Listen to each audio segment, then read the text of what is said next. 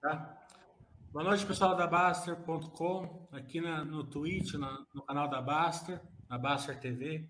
Estamos aqui com a Curi, uma construtora que é, começou a ter uma, uma aproximação com os forenses da Baster desde o ano passado, uma construtora que trouxe é, um engajamento maior, é, um bom engajamento aí do, dos nossos forenses, pela qualidade da empresa e também pelo seu posicionamento com interação com seus investidores, pessoas físicas.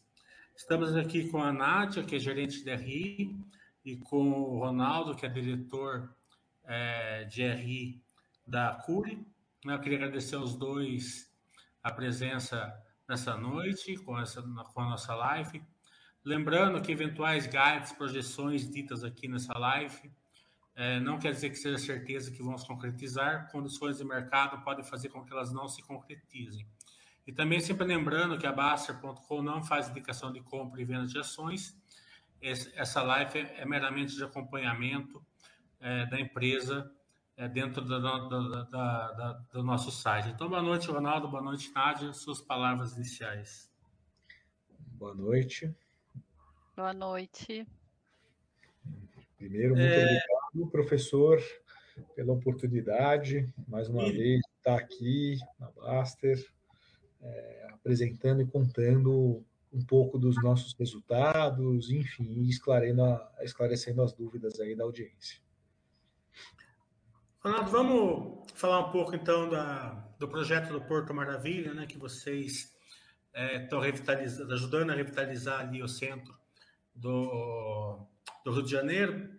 Parece que vocês vão fazer uma obra lá na, na Avenida Presidente Vargas, que faz mais de 70 anos que, que não, tem, não tinha nenhuma obra ali sendo tocada, e vocês vão fazer esse ramp out ali na Presidente Vargas. Você pode falar um pouquinho dessa, da, do, da, da, desse, desse, desse site aí no Porto Maravilha? Claro, o Porto Maravilha tem sido uma grande surpresa para nós, né? uma grata surpresa e um, um investimento correto por parte aqui da companhia. Né? Então, só relembrando um pouco da história do Porto Maravilha, a gente preparou um filme, daqui a pouco a gente vai pedir para soltar aí, mas antes só contar um pouco a história do Porto Maravilha. Né? Então, Porto Maravilha, é, ele recebeu investimentos na ordem de 5 bi, quase 6 bilhões de reais do FIFGTS, como é que foi isso daí? Né? Então, a prefeitura criou um zoneamento especial para aquela área, que era uma área de galpões, abandonada, super abandonada, tinha um minhocão horrível lá, que cortava, enfim, era uma área super degradada, portuária, né? muito próxima ao centro do Rio de Janeiro. Tá? Então, a prefeitura foi lá, mudou o zoneamento e vendeu, então, a CEPACs para o FIFGTS da Caixa. Tá? que, que é essa CEPAX? É direito potencial construtivo. Né? E é, esse dinheiro foi investido naquela região, imaginando que viriam para cá Trump Towers, grandes edifícios, pré-Copa, pré-Olimpíada, e foi feito um grande investimento em infraestrutura. Então, já tem túnel, roda gigante, Museu da Manhã, aquário, é, é, é internet 100%, cabeamento de internet, saneamento, então foi feito lá obras de saneamento, tal, não sei o quê. E é, esses prédios, grandes prédios escritórios começaram a vir. Você tem lá o L'Oréal, você tem o Aqua, você tem alguns poucos prédios, só que aí o Brasil entrou numa crise, numa recessão, e o sonho da Trump Tower acabou. Né? E aí a gente fez um trabalho de convencimento da Caixa de que, pô, tinha sido feito um grande junto ao FFGTS, que é o dono dessas CEPACs, né? Era muito importante você levar gente para lá, para não perder todo esse investimento que tinha sido feito, né? E é, a gente conseguiu convencê-los de que era melhor ter gente do que deixar degradar novamente, perder todo o investimento que tinha sido feito. Né? Então, a gente lançou um primeiro empreendimento lá o ano passado em três fases, de 1.250 apartamentos. Vendeu tudo muito rápido, vendeu as três fases ainda no ano passado. Esse ano a gente soltou uma segunda fase, um segundo empreendimento lá, em fase única, de 800 apartamentos, já está quase 100% vendido. Né? E estamos preparando um terceiro lançamento lá de mais 800 apartamentos. Aproximadamente mais 800 apartamentos, que dá um VGV de 300 milhões ali. Só com esses três empreendimentos, a gente já vai atingir 600 milhões lançados no Porto Maravilha, em VGV. Né? E a gente tem por vir ainda mais um bilhão em potencial, já comprados alguns terrenos e alguns outros em, em, negociações. E o que é muito legal, vocês vão ver no vídeo, a gente conseguiu puxar outras construtoras também. Né? E, enfim, está conseguindo revitalizar essa área. É muito bacana, viu, professor? E, na sequência, né, só antes da gente soltar o filme, falar um pouco do Vargas. Também na região central do Rio de Janeiro, já é uma outra região, é, é lá no, no centro.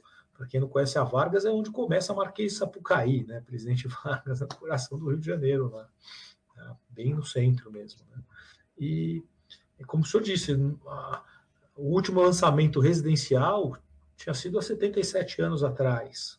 Então, para nós é um privilégio poder fazer um empreendimento residencial. O lançamento ocorreu esse último final de semana, foi um sucesso, está sendo um sucesso, um grande sucesso.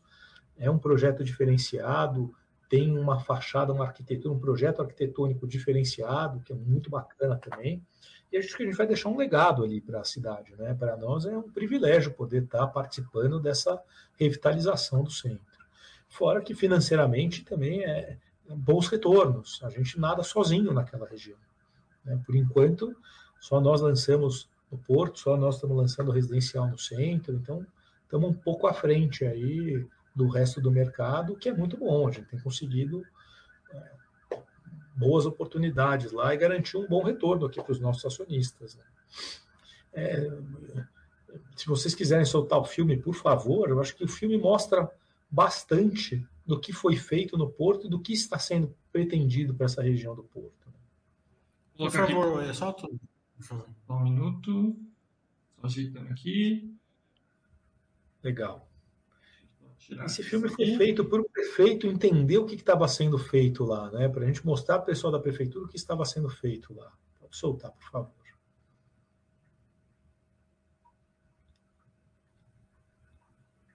Som ele não tem som mesmo, né? Então, ah, tranquilo. Aí mostra a demolição do Minhocão, como era, né? O, o Porto Maravilha lá, a região do Porto, né? Antes do investimento que foi feito em infraestrutura. Teve essa grande demolição.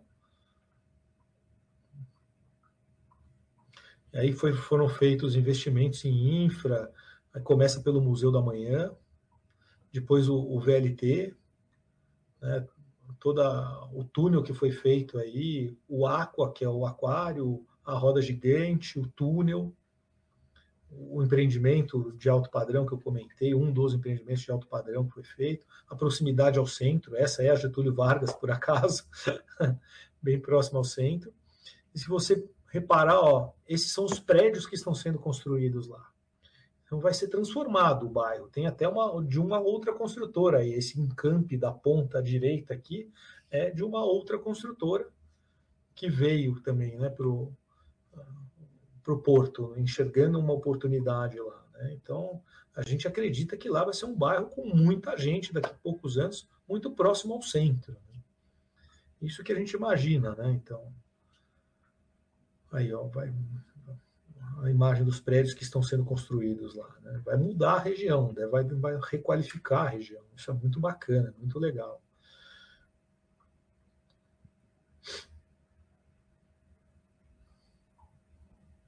Você trazer vida para essa região que já recebeu um grande investimento. Então, para nós é um privilégio poder fazer isso todos financiados pela Caixa Econômica Federal, todos os empreendimentos financiados pela Caixa Econômica Federal. Muito, muito bacana essa parceria aí da CUI com a Caixa. Né?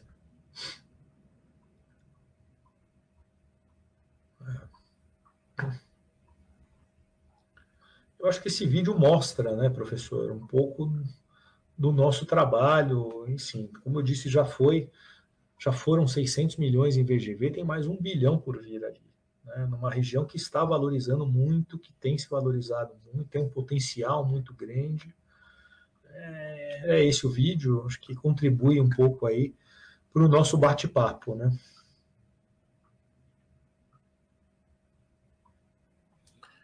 É, Ronaldo, o setor como um todo ele está passando aí um, uma pressão de custos, né? é, uma queda de velocidade de vendas, né? tudo causado aí pela, pela taxa de juros mais alta, né?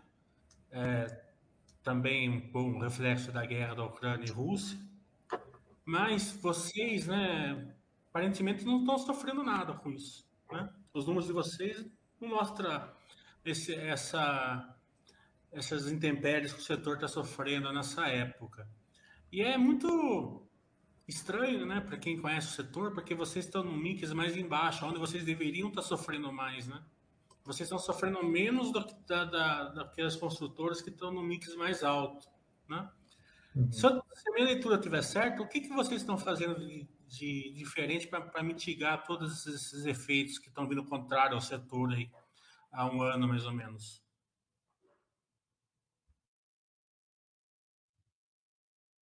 E o Ronaldo caiu.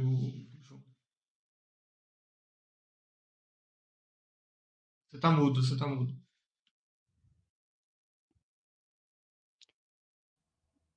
Quer pegar a pergunta, Nádia? Oi, pego sim. Ele deve estar tá voltando. Você dá uma ajudinha tá. para ele ali, Alice, ver se ele, ele saiu. Aqui, voltou. Voltou, voltou. Desculpa, apertei algum botão errado aqui, viu, pessoal? Desculpa aí. Sem problema. Mas, Nádia, pode continuar, por favor. É, acho que, assim, são várias as medidas que a gente, que a gente tem tomado aqui. É, nunca é uma coisa só, né, João? A gente até brinca, não tem mágica, né? Não tem abracadabra, mas acho que uma coisa que a gente veio aprendendo nesse último ano, é, acho que o principal remédio que a gente fala aqui é o reajuste de preço. Né? Então, o reajuste de preço ele tem sido um elemento importante para que nos novos lançamentos você aplique um reajuste de preço e você consiga fazer um offset, uma compensação daqueles lançamentos que tiveram há um ano atrás, né? O seu estão há um ano atrás ali no ciclo de construção recebendo essa carga inflacionária, né? Então esses novos eles são lançados com um preço ajustado, toda a viabilidade já é pensada hoje em dia com é, questões de inflação, questões de inadimplência. Então, quando a gente pensa a viabilidade, a gente procura colocar o máximo de é, é, interpéries aí que pode acontecer, né? É a gordura que a gente, falando português aqui, né? Então, a gente, sempre nesse que a gente pensa um, um novo lançamento, a partir de 2021, ficou a escola e, e para 2022 a gente continua, é, essa viabilidade com todas essas questões que podem acontecer, nem tudo dá para você prever. Né? Quem ia prever um ano atrás, aí lançando, por exemplo, esses do Porto, que a gente ia ter uma guerra. Né? Então você tem as viabilidades, tem os, os, as estimativas e depois você vai acompanhando. E a gente está conseguindo fazer esses reajustes. Né? Então, quando a gente olha para os nossos lançamentos, a gente no primeiro TRI, a gente está com uma média de preço de venda de 241 mil. Isso está com mais de dois dígitos de aumento com relação ao ano passado. Média de preços de venda 230. Isso também com mais dois dígitos. Então, assim, a Curi no ano anterior, ela era uma empresa que ia muito mais para há um dois anos, ela ia muito mais para as faixas menores ali do Casa Verde e Amarela do que é hoje. Hoje a gente fica ali no finalzinho da faixa do programa e até fora.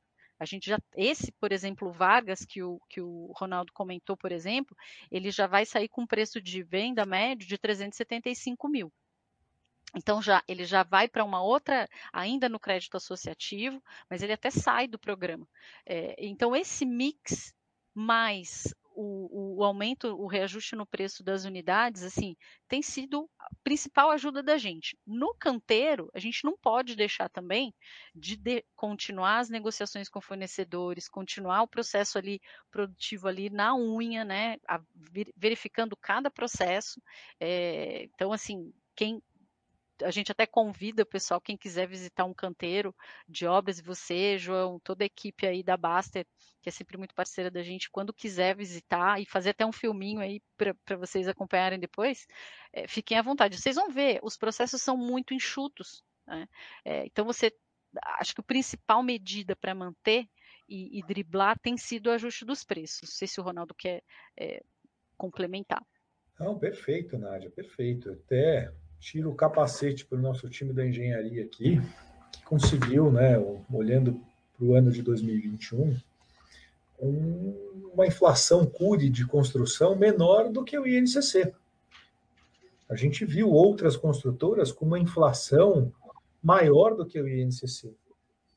E a gente conseguiu aqui, como a Nádia falou, contando os parafusos, apertando os processos, conseguiu uma inflação menor. Só que ela foi maior do que a gente tinha previsto. A gente reportou estouro. Né? Só que o nosso estouro foi controlado ou foi offsetado com o aumento dos preços dos novos empreendimentos. Né? E, e, isso fez com que a gente conseguisse, então, preservar nossas margens.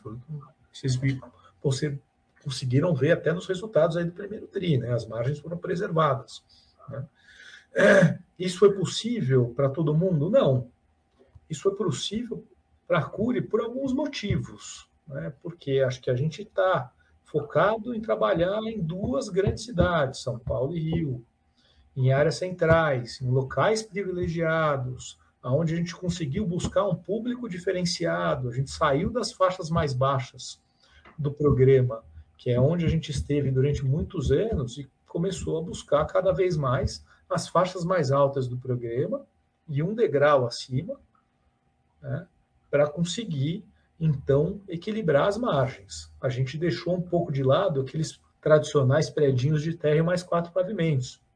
A gente não está mais fazendo esse tipo de empreendimento, né? não os voltados para as classes mais baixas, por entender que as margens estão mais apertadas, que o programa, apesar de ter sofrido duas correções recentes, que essas correções, infelizmente, não são suficientes para tornar o programa atrativo em termos de margem e retorno para os acionistas de novo. Então, é um pouco isso né, que a gente está vivendo. É, vamos ficar mais um pouco nesse assunto, né? Porque eu acho que tem mais algumas, alguns fatores que é bom para os acionistas até aprenderem sobre o setor, né? O NCC ele está conseguindo preservar suas margens pelo mix que vocês estão, né? Porque se você tivesse um mix muito mais lá em cima, os prédios são maiores, vai mais aço, né? Então o, o NCC não contempla tudo isso. Então ali naquele mix que vocês estão, o NCC engloba, né? Porque o NCC ele é baseado mais em obras menores. Né? As construtoras com obras maiores fogem um pouco do NCC nessa época, pelo menos.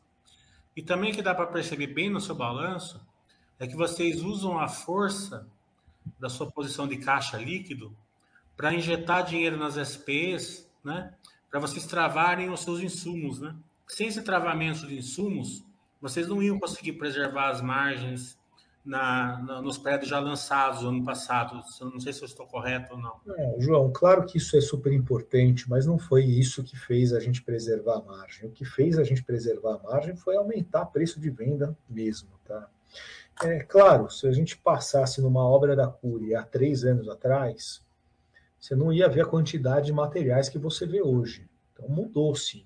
Né? A gente tem aço estocado, a gente tem os materiais de instalações hidráulicas, elétricas, cobre, é, tubos, bastante estocado em qualquer um dos nossos canteiros. Mas falar que esse foi o segredo, que foi isso que fez a margem é, se, ser preservada, não, não foi. Até porque eu não consigo, tem alguns insumos que a gente não consegue armazenar. Concreto eu não consigo armazenar, cimento eu não consigo armazenar, é, é, bloco de alvenaria estrutural, que é o que a gente usa, é o core da, do nosso negócio, eu não tenho espaço físico para guardar os blocos, não tem como armazenar para todas as obras. Né? Então, né, não foi esse, isso ajudou, sim, a gente conseguiu uma inflação menor do que a inflação do setor. Né? A inflação CURI foi menor do que a inflação do setor, mas não foi esse o segredo para manter as margens, preservar as margens, ou não o único segredo, né? o principal remédio foi o aumento de preço, isso é inegável. Você fala, pô, mas você não sofreu, tua VSO, que foi até a pergunta que você tinha feito antes, se mantém super saudável. Sim, a nossa VSO, quando a gente olha para os últimos 12 meses, ela vem acima de 60% desde 2015. Né? E quando a gente olha para a VSO do primeiro TRI, ela fechou acima de 70%. Mesmo a gente tendo aumentado os preços de venda, a VSO, que é a velocidade sobre a oferta, ela se manteve em 71,9. É, até a gente foi surpreendido de alguma forma em relação positivamente em relação a isso, né? porque é, a gente vivia um momento de um arrefecimento da inflação lá no final do ano, dezembro, comecinho de janeiro, e quando veio a guerra, essa inflação dos materiais que sinalizavam um arrefecimento, ela voltou. E aí a gente forçou a mão nos preços e a gente imaginou, pô, a velocidade de venda vai cair. E não caiu. Qual a explicação para isso? Acho que são algumas. Qualidade dos terrenos, da localização dos nossos empreendimentos, ela é um diferencial. Produto que a gente desenvolve é outro diferencial. Time de vendas, processo de vendas, jeito de vender é outro diferencial. É, enfim, é um conjunto de coisas que vão fazendo. Outra, mudança de público. A gente conseguiu buscar um público que antes não olhava para os nossos produtos. Né? Então, um cliente com renda familiar de 14 mil reais não olhava para um apartamento de 300 mil reais. Mas hoje, ele buscava um apartamento maior, mais bem localizado, ou, enfim, hoje, como a gente conseguiu entrar em bons bairros, com produtos legais, esse cara tem olhado para os nossos produtos. É, e, e, enfim, a gente conseguiu aí manter a VSO super alta. Né? Tem conseguido manter a VSO até aqui, estou falando hoje, dia 16 de maio, uma VSO muito saudável, muito boa, mesmo tendo subido os preços. Né? Não, é impressionante, porque manter VSO sem, sem perda de margem, nessa época, é bem impressionante mesmo. E sem mudar é... o de pró-soluto, porque tem, teria outras formas da gente fazer isso. Né? Ah, então vou facilitar aqui o financiamento. Não. É a mesma regra, é o mesmo rigor que a gente tinha, a gente mantém o mesmo rigor, tá? Sem, sem gol de mão, né? Como diz aí no, no mercado. Só para dar uma cor aí para o pessoal da Curi, quando a pessoa vai abrir o balanço, eles viram que o EBITDA seu caiu aí é, 45%, o lucro caiu um pouco em relação ao quarto trimestre, né? Tudo isso se deve a um running off aí de receita, né? Então, só para não ficar que o pessoal abre balanço e olha o número e não vê o porquê, né? Se você quiser só dar uma explicadinha por que, que é, caiu esse lucro sem sem, sem, sem, ser, sem ser alguma coisa, sem ser motivos recorrentes, né? E sim não recorrente que aconteceu no quarto trimestre. Nádia, vamos lá, começa você, depois eu completo aí, por favor. Beleza. Bom, no quarto tri, é, a gente, dentro do nosso, dentro da nossa receita operacional, a gente teve um, um ganho, né, de 40 milhões que a gente é, referente a uma venda de uma parte de um terreno que a gente tem lá com o Ambev, ali na região da Moca. Então, o que, que acontece? Quando a gente comprou esse terreno, sempre a gente gosta de comprar terrenos grandes. Então, a gente divide em matrículas. Uma parte dessa matrícula, contando a história rapidamente aqui, era uma antiga fábrica da Ambev, e uma dessas matrículas era de uma zona mista.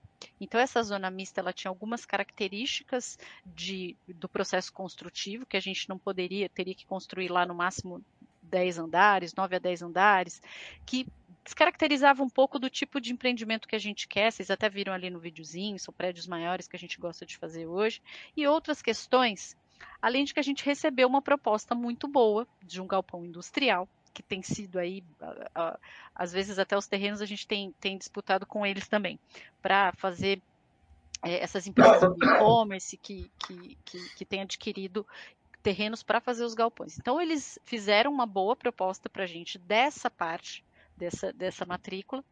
Essa proposta, assim, era boa nível de o que a gente recebeu por eles era o valor de que a gente pagou de todo o terreno. Então, fazia muito sentido.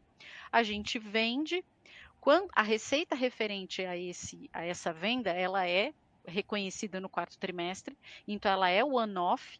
Então, em termos até ali o EBITDA, né, que seria da parte de despesa operacional, você pode jogar 40 milhões ali, que é o one-off. Então, é por isso que aparece ali de 138, né, que eu estava vendo aqui, de 137, 136,6 do EBITDA ajustado para 80 no primeiro. Então, você tem o one-off, se você desconsiderar é, essa diferença, então você não tem essa queda é, é, no, no, no, no regular aí da operação da empresa.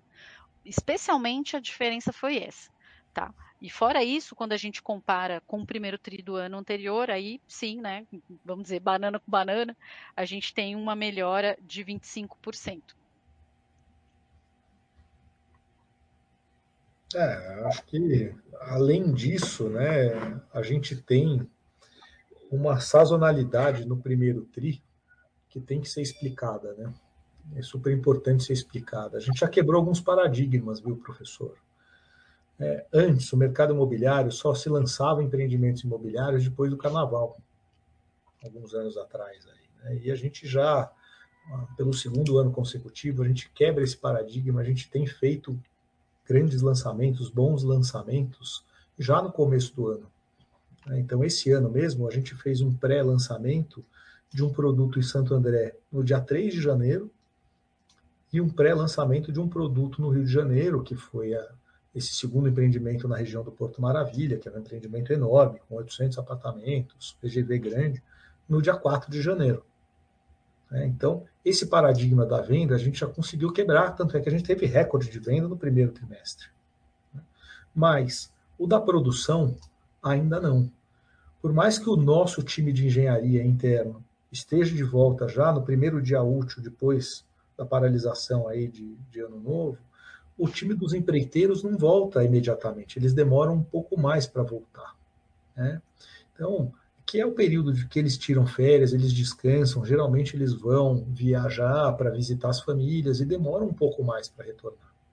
Né? E aí é, a produção de janeiro acaba sendo um pouco mais comprometida, tá? um pouco menos eficiente, número um. Número dois, janeiro, fevereiro e março são meses aqui em São Paulo e no Rio de Janeiro de muita chuva. É, atrapalha a produção. Você sabe que essa atividade, quando tem chuva, ela às vezes é interrompida. A gente não pode fazer certas atividades por medidas de segurança. É, então acaba tendo uma produtividade menor. Terceiro, fevereiro é um mês mais curto. Mesmo não tendo tido carnaval, teve o feriado de carnaval, né? Então você tem menos dias para produzir, né? Então sim, existe essa sazonalidade que acaba afetando um pouco o resultado do primeiro TRI, e não é de agora, ela é histórica, né? E não é só com a Cure, ela afeta o setor inteiro, mas é, é super importante para o telespectador, principalmente que não conhece o setor, entender um pouco essas dificuldades, né? Além do efeito do terreno que a Nádia já explicou e colocou muito bem aí também. Então, você está querendo dizer assim, só para o investidor entender mais legalmente assim que o, que, a, que o resultado da cura está um pouco pocado, né? O, o método POC ele está ele tá trazendo um resultado, vai vir um resultado é, maior aí conforme as obras vão andando.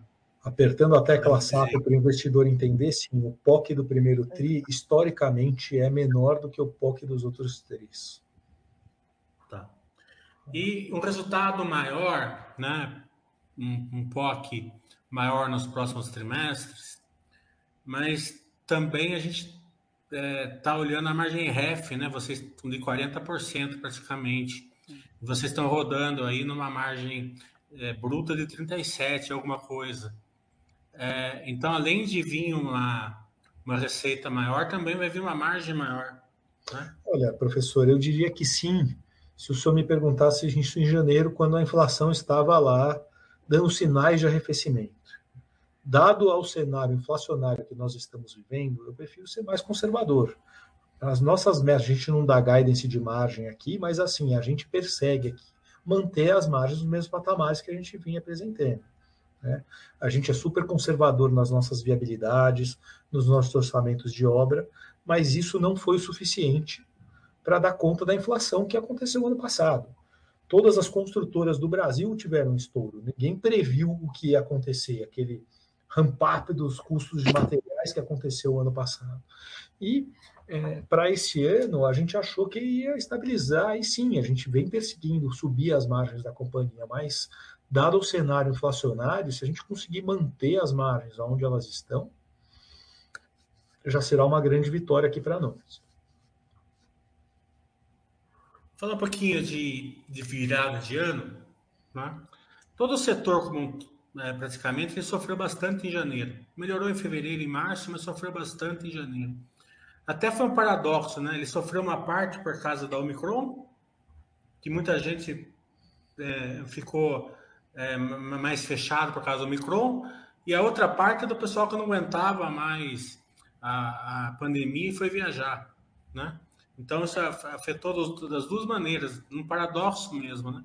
Como é que vocês conseguiram é, é, não sofrer com, a, com, essa, com essa queda de, é, de vendas, né, que praticamente todas as consultoras sofreram? E também, se você puder dar uma pouco de cor, como está aí no segundo trimestre de vocês? Né?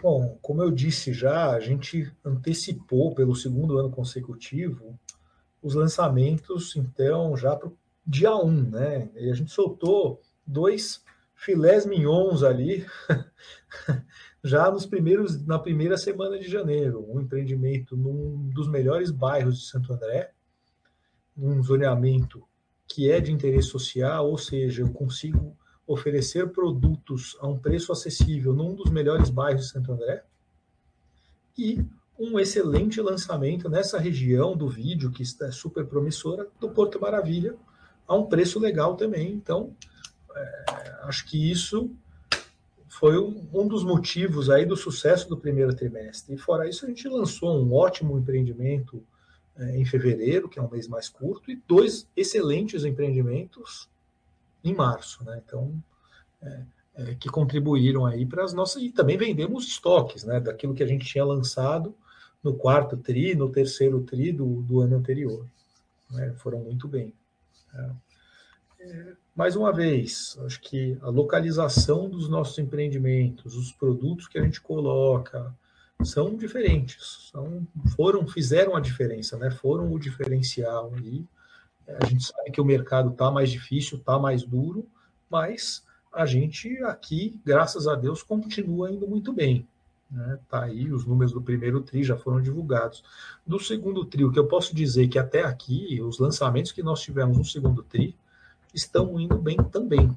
Tá? A gente deve ter um segundo TRI mais forte, em termos de lançamento, porque a gente quer tirar um pouco da pressão do terceiro TRI. A gente não quer queimar produtos bons, terrenos bons em momentos ruins. A gente não sabe como é que vai estar o ambiente do país no terceiro e principalmente no quarto TRI, que é outubro, né, que vai estar o período das eleições, logo em dezembro tem a Copa do Mundo, então a gente preferiu antecipar o que deu para antecipar em termos de lançamento, e você vai trabalhando seus estoques, né? é, em relação no, no, nos próximos meses. É, é, assim que a gente pensa, é assim que a gente está traçando a estratégia aí para o ano. Ah, e até aqui o que eu posso te dizer, os números estão muito bons. É, aqui em São Paulo, né, onde vocês estão inseridos ali, capital tal, a gente sabe que o andamento de, de projetos é relativamente tranquilo. Né? Claro que a pandemia, foi, os casos foram mais afetados tal. No Rio de Janeiro também é tranquilo para vocês, né? Ou, ou você já tem uma expertise ali, um relacionamento para aprovar projetos lá? Claro que o desafio é maior, né? é, é maior sim, é, o sistema ainda não é tão é, equalizado quanto o sistema de São Paulo, o número de técnicos que a prefeitura tem também é menor, a dificuldade é maior, mas a gente tem que parabenizar o pessoal da prefeitura do Rio de Janeiro, é, principalmente quando os terrenos são na região do Porto ou na região central, existe uma força-tarefa, um interesse maior. Você pega como se fosse um fast track de aprovações para que eles têm muito interesse na revitalização dessas áreas. E está certo, eles dão prioridade para os empreendimentos que serão construídos na região do Porto e na região central. Então, isso tem funcionado muito bem e dá uma segurança muito grande para nós, né, professor? É, nessa época de aumento da taxa de juros, como está a inadimplência de vocês? Ela segue em linha com o que ela estava. A carteira aumentou, aumentou bastante. A gente aumentou a nossa provisão também pelo tamanho, por ter aumentado o tamanho da carteira, é natural que a gente aumente a nossa provisão. Mas a inadimplência ela está em linha com o que ela sempre esteve. Ela não aumentou, ela não piorou, até porque hoje a gente está trazendo cada vez mais clientes com bolso maior né, para o nosso para a nossa carteira, entendeu? É um cliente que tem um bolso maior, ele tem uma é, ele tem um bolso mais qualificado, vamos chamar assim. Não gosto dessa expressão, mas ele tem um bolso mais qualificado e tem passado melhor por esse momento de dificuldade. Né?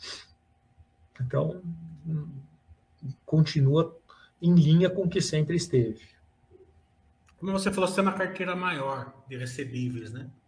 E ao mesmo tempo vocês têm caixa líquido, né? Qual que é o plano? Vocês vão continuar com os repasses ou vão segurar alguma parte para aumentar, aumentar o estado financeiro da empresa? Você, como que vocês vão tratar essa questão de financiamento aos clientes? Porque eu falo que a,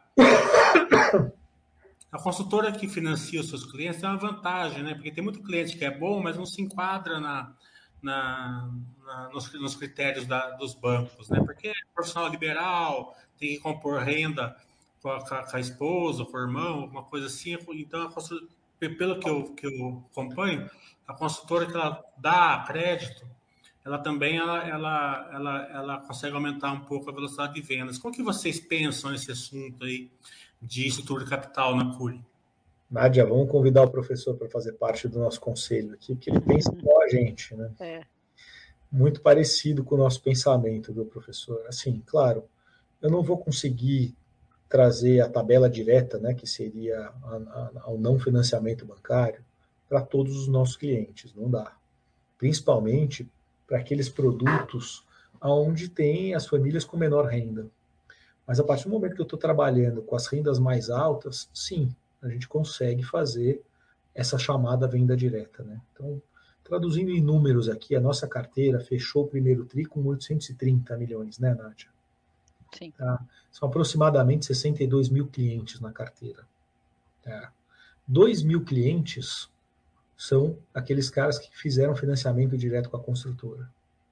E eles representam um pouco mais da metade da nossa carteira, a 50 e poucos por cento. O resto da carteira, os outros 60 mil clientes, né, o que, que, é? O que, que é? O que, que eles estão financiando comigo? É o pró-soluto, aquilo que o banco não financia. Tá? E a gente tem as nossas políticas aqui, tanto para pró-soluto quanto para a tabela direta. Né? Então, quais são as políticas? É, ó, a gente não financia mais do que 15%, tá? quando no caso do pró-soluto. Né? E a gente gosta de receber esse pró-soluto até a chaves. A gente não gosta de fazer pró-soluto pós-chaves. Não gosta. É. E ah, a empresa cresceu, a carteira cresceu, as vendas aumentaram e a gente não mudou a nossa política de pró-soluto. Isso é muito importante né, dizer. Né? Em relação à tabela direta. Só gente... fazer uma, uma, uma tecla SAT, fala o que é pró-soluto para o pessoal entender, que é a parte que não, não cabe no financiamento bancário. Vamos lá, um financiamento bancário, eles financiam entre 70% e 80% do valor de um imóvel. A diferença é o que eu financio. Então, assim, a gente pede para o cliente dar uma entrada, né, para comprar um imóvel da Curia, a gente privilegia o cliente que dá uma entrada, né? E o resto a gente tem que parcelar, porque ele não tem esse dinheiro para dar. Né? Ele pode usar um pouco do FGTS dele se tiver, ele pode usar é, é, algum outro recurso que ele tenha guardado em poupança, mas geralmente é isso. E o resto a gente tem que financiar. E eu gosto de financiar, a gente gosta de financiar aqui até a chaves. A gente não gosta de fazer esse financiamento extrapolando o período de chaves para não bagunçar a vida do cliente, para não misturar. A gente entende que na hora que o cliente muda de casa, né, ele assume um monte de outras despesas para reformar o imóvel, para fazer a mudança dele, enfim, a gente não quer disputar isso daí com ele, não. A gente quer receber o nosso até a chaves preferencialmente. Né? Claro, vendi um imóvel perto do final da obra, não tem como, né, professor? O cara não tem esses 15, 20, 30% para dar de entrada. Né? Então, aí sim você tem que criar uma tabela específica para aquele cliente, passa por um processo de análise aqui e tem que criar uma tabela específica para aquele cliente. Mas a gente não gosta muito disso, não. Indo para a tabela direta, o que, é a tabela direta? Né? Então, o cliente não quer pegar um financiamento bancário, ele vai financiar direto para a CURI. Como é que funciona isso daí? O cliente tem que pagar no mínimo 60% para nós até as chaves. Em alguns produtos, a gente sobe essa régua para 70%. Tá? Como é que é a correção disso daí? Ele corrige INCC até as chaves. Aí é feita a alienação fiduciária, que é o que nos dá a segurança jurídica, né? e, e aí começa a corrigir GPM mais 12. no saldo, seja lá de 40% ou de 30%, dependendo de quanto ele já deu até as chaves. E o que a gente observa desse cliente que entra na tabela direta, que é um cliente que antecipa muito. Então, quando ele consegue juntar um dinheiro, ele vem, nos procura e acaba negociando. A gente, obviamente, dá algum tipo de benefício, dá algum desconto e ele antecipa. Né? Agora, uma coisa super importante dizer, por que, que a nossa carteira é saudável? Assim, porque a gente a Cure é um, é um, resultado de vários processos, né? Então você tem o processo de compra de terreno, o processo de venda, e assim como a gente tem o nosso processo de, de administração de carteira aqui também. Né? Alguns anos atrás, a gente mudou o nosso mindset e a gente criou um programa chamado Chega Mais Cure. Então, a cada seis parcelas que o cliente tiver adimplente conosco, a gente dá uma parcela de graça para ele. Né? Que é para incentivar que o cliente sempre esteja adimplente o cliente adimplente, o empreendimento ficou pronto, ele vai ser chamado para receber a sua unidade primeiro. É, então ele tem, ele começa a ter um clube de vantagens aí, né, por ser um bom pagador. E é, essa mudança no mindset faz uma boa diferença aqui também. No passado, a gente facilitava muito a vida do não bom pagador e não dava nenhum benefício para o bom pagador. E hoje não, a gente facilita a vida do bom pagador e dificulta um pouco mais a vida do não bom pagador, entendeu? Não dá tanto desconto, não dá. Endurecer um pouco mais na, na, nessa gestão dessa carteira. Eu acho que isso também faz a diferença na hora que a gente analisa o todo da carteira. Né? Por fim, vamos comentar a parte logística é, daqui para o final do ano de vocês. Existe algum chip aí é, do setor, é, algum, algum, produto que, que funciona que nem um chip para que está para a indústria automobilística, né, que está afetando a produção? Vocês estão com dificuldade de comprar algum insumo? É, se sim, qual é? Né, qual, qual é o impacto? E também como que está a compra de terrenos aí pela CURI? Como que vocês estão vendo a oferta e a demanda de terrenos? Ah, em termos de materiais, não. Abastecimento não tem sido um lixo para nós até aqui. Né? É, máquinas, equipamentos, tá duro, mas não, não chega a ser um lixo, não nas praças onde a gente atua, tá, professor? São Paulo e Rio, e não nos mercados onde a gente atua. A gente atua nos mercados mais populares, mais econômicos, né? E com um método construtivo que é a alvenaria estrutural. Então, a, a gente ainda consegue, é um método construtivo um pouco mais simples do que o cara que constrói o altíssimo padrão. Né? A gente ouviu, sim, o pessoal do altíssimo padrão reclamando falta de alguns materiais, de abastecimento, de alguma mão de obra específica. Isso para nós, não. Claro, a competição está aí, é dura, a gente tem que trabalhar sempre os nossos fornecedores, ajudá-los a incentivar, a criar é, né, mão de obra para eles. A gente tem parceria com o Sebrae para desenvolver isso daí também, né, para ajudar os nossos fornecedores a se desenvolver. Está é, é, tá sempre trazendo uma mão de obra nova aí para eles também. Enfim, não tem sido um eixo. É, a outra pergunta que o senhor fez era relacionada a, a, a, aos terrenos. Aos terrenos, né? Então, a gente tem um land bank de 10 bilhões de reais, aproximadamente 45 mil unidades. É, isso dá um conforto para nós para que a gente procure só boas oportunidades. Eu não vou sair comprando qualquer tipo de terreno. Né? E assim, essas boas oportunidades elas têm aparecido. Né? A gente gosta de comprar terrenos maiores, terrenos onde a gente consiga fazer VGVs grandes, de 200, 300 milhões de reais, são terrenos grandes. É, esses terrenos, a disputa por esses terrenos grandes, ela acaba sendo menor. Você não tem um pequeno player, um médio player disputando por essas grandes áreas, né? Então, ela acaba sendo favorável aí para nós. Ah, e continua aparecendo boas oportunidades. Comprar terreno nunca foi fácil, sempre foi um grande desafio. É que um dos maiores segredos aqui do nosso negócio, você tem que comprar bem o terreno, tem que saber a localização, tem que escolher bem, tem que estudar muito antes de fazer uma compra de um terreno. É super importante. Comprou um terreno errado, não dá para corrigir depois. Uma obra que começou errado, você consegue corrigir. Um produto que não vendeu muito bem, você consegue corrigir. Comprou um terreno errado, não tem o que fazer. Né? Então, assim, o nosso time de novos negócios é super ativo o fato da gente estar focado só em São Paulo e no Rio ajuda muito a gente a saber de tudo que está acontecendo na cidade, todas as oportunidades passam por aqui. A gente pode não levar, mas ai dos compradores de terreno se passar um terreno, se alguém lançar um terreno que não passou por aqui, entendeu? E o bicho pega. é, e... Enfim, a gente tem um carinho especial pela área de compra de terreno. O Fábio Cury, que é o presidente da empresa, maior acionista, visita todos os terrenos, sempre. Negocia, participa da negociação desses terrenos também. A gente sabe da importância é, do land bank. E não adianta ser qualquer terreno. O terreno, ele tem que ser terreno bom. Né? é isso que a gente fala. A gente não é companhia de uma joia só. A gente gosta de ser um baú com muitas joias. Né? É assim que a gente trata o nosso land bank. É...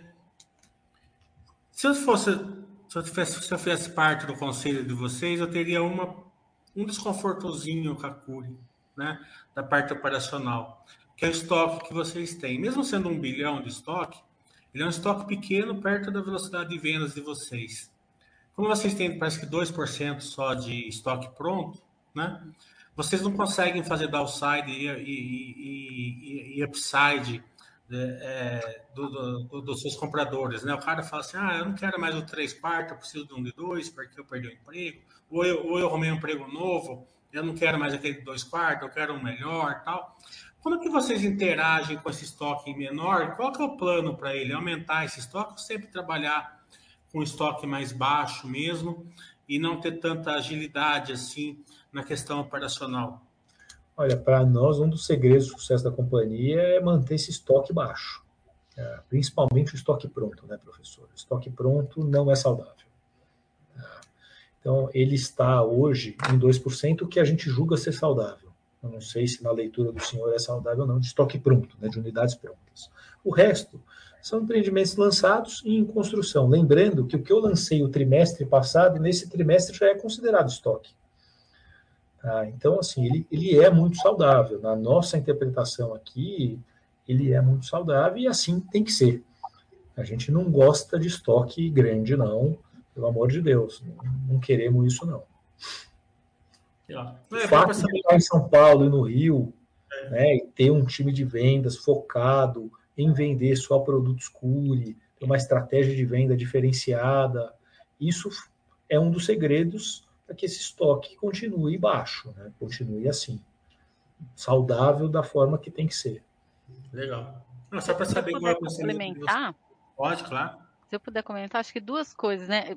Para o pessoal entender, quando a gente fala que, que a gente gosta né, de trabalhar com, com uma VSO alta e, e, e não ter estoques, é, é, por exemplo, que a gente acha por que, que a gente acha saudável só ter estoque, 2% de estoque concluído?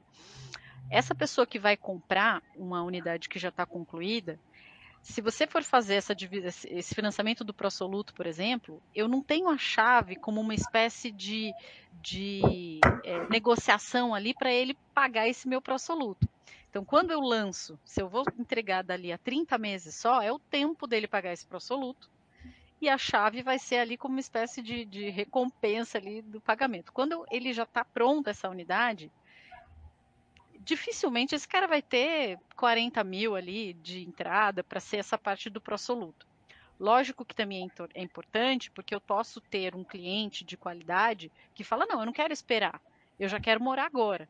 Então, é importante ter as unidades prontas. Mas, acho que o porquê que a gente gosta de, desse tempo do lançamento, né? Para ele poder também ter o tempo de pagar o prosoluto. E outra coisa que eu queria só comentar, para o pessoal também é, dar uma olhada que a gente coloca o aging dos estoques aqui no, no release e é um aging muito novo. Então, assim, 31% desse 1 bi lançou nos últimos três meses. Se você pensar que as nossas unidades também estão com um valor de lançamento maior, acaba que o valor fica maior também. Então, não necessariamente você aumentou em números de unidades, mas a, a proporção do valor está maior porque eu estou lançando mais. Mas ele é ali, se você pegar os dois maiores ali, 31,1% até, até três meses e 26,7%. Então você tem 60% até seis meses. Então praticamente acabou de lançar. Né? Não é um estoque que fica por anos aí, mais de um ano ali para ser vendido. Não, com certeza, não dá nem para chamar de estoque, é impressionante. Eu falo para você, vocês têm um resultado impressionante mesmo. É, é que eu queria entender como que vocês olham o downside e o upside, que tem muita consultora que gosta, né?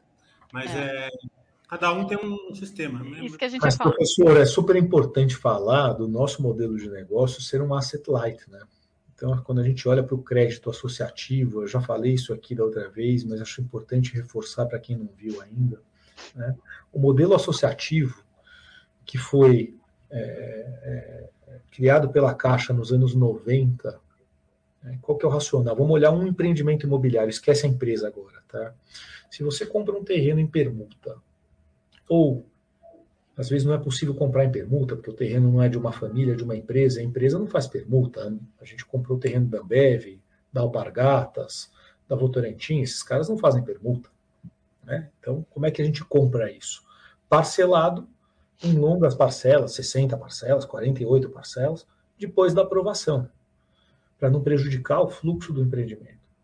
Você põe o produto certo, ao preço certo, lança, vende, já repassa esse cliente para o banco, você tem que ter o contrato de financiamento já aprovado na saída para conseguir repassar o cliente na, na largada, mesmo que você não coloque, não pegue dinheiro do financiamento, você já repassa o cliente. Isso, mais o sistema POC, né, que é o sistema de evolução da obra, vai fazer com que você não coloque o dinheiro no negócio, não coloque a mão no bolso. Se você consegue fazer isso em um, em dois, em dez, em todos os seus empreendimentos, que não é fácil, é bem difícil, você vai ter esse modelo do asset light, você vai ter essa geração de caixa. E é assim que a gente procura trabalhar, é, é nisso que a gente trabalha, essa é a nossa luta diária aqui. É, todo mundo tem essa cabeça na empresa, seja da área de compra de terreno, seja da área de venda, seja da área de repasse, seja da área de produção, todo mundo pensa em geração de caixa. Então, o empreendimento lançou bem, vendeu bem. Vamos antecipar o início da obra para conseguir receitar mais? o empreendimento lançou, não foi tão bem. Vamos segurar um pouco o início da obra para ver se a gente consegue melhorar essa venda e os repasses, e aí sim a gente começa a obra para não ter que consumir caixa. Essa é a gestão que a gente faz aqui. Né? Isso faz com que empresas seja esse asset light, tem essa geração de caixa. É assim que a gente quer trabalhar, assim que a gente considera ser o jeito certo de trabalhar. Por que, que todo mundo não trabalha assim? Porque é difícil, não é fácil. Né? Você quer crescer a empresa, você quer expandir o seu negócio, você quer entrar em alguma região, você tem que colocar dinheiro na frente. Graças a Deus a gente conseguiu crescer, continua crescendo sem ter que colocar esse dinheiro. Né? E é diferente do médio e alto padrão também, que não tem o benefício do repasse na planta. Isso muda a estrutura de capital do empreendimento. Não, sensacional. Vocês estão de parabéns. Conseguiram passar todo o operacional e o case de vocês, a situação da empresa. É, então, a queria agradecer muito a Nádia, gerente de RI, ao, ao Ronaldo, diretor de RI da Curi. É, se eu não perguntei alguma coisa vocês quiserem é, é, é, falar algum ponto que eu, que eu acabei não perguntando, fiquem à vontade. Não, acho que o convite que a gente faz é para que visitem nosso site de RI, a gente tenta sempre deixar o máximo de informações que der. O, lá também tem os nossos contatos, se alguém tiver alguma dúvida, por favor, pode nos procurar, tá? que nos procurem.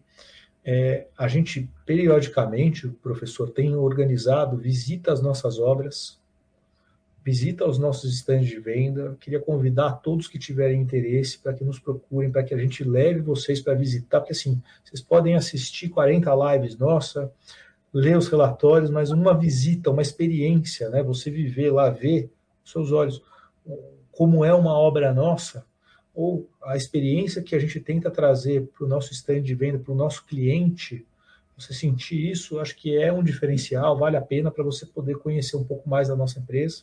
Então, estamos estendendo o convite aí para todos os telespectadores da Baster aí que tiverem interesse.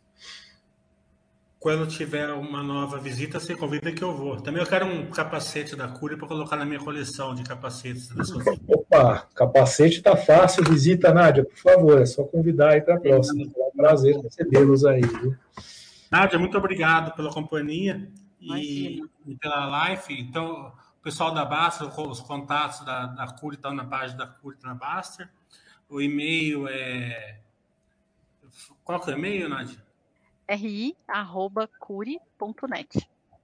.net. Então a Nádia que vai responder para vocês. É, procurem a Curi. Muito obrigado, boa noite e até a próxima.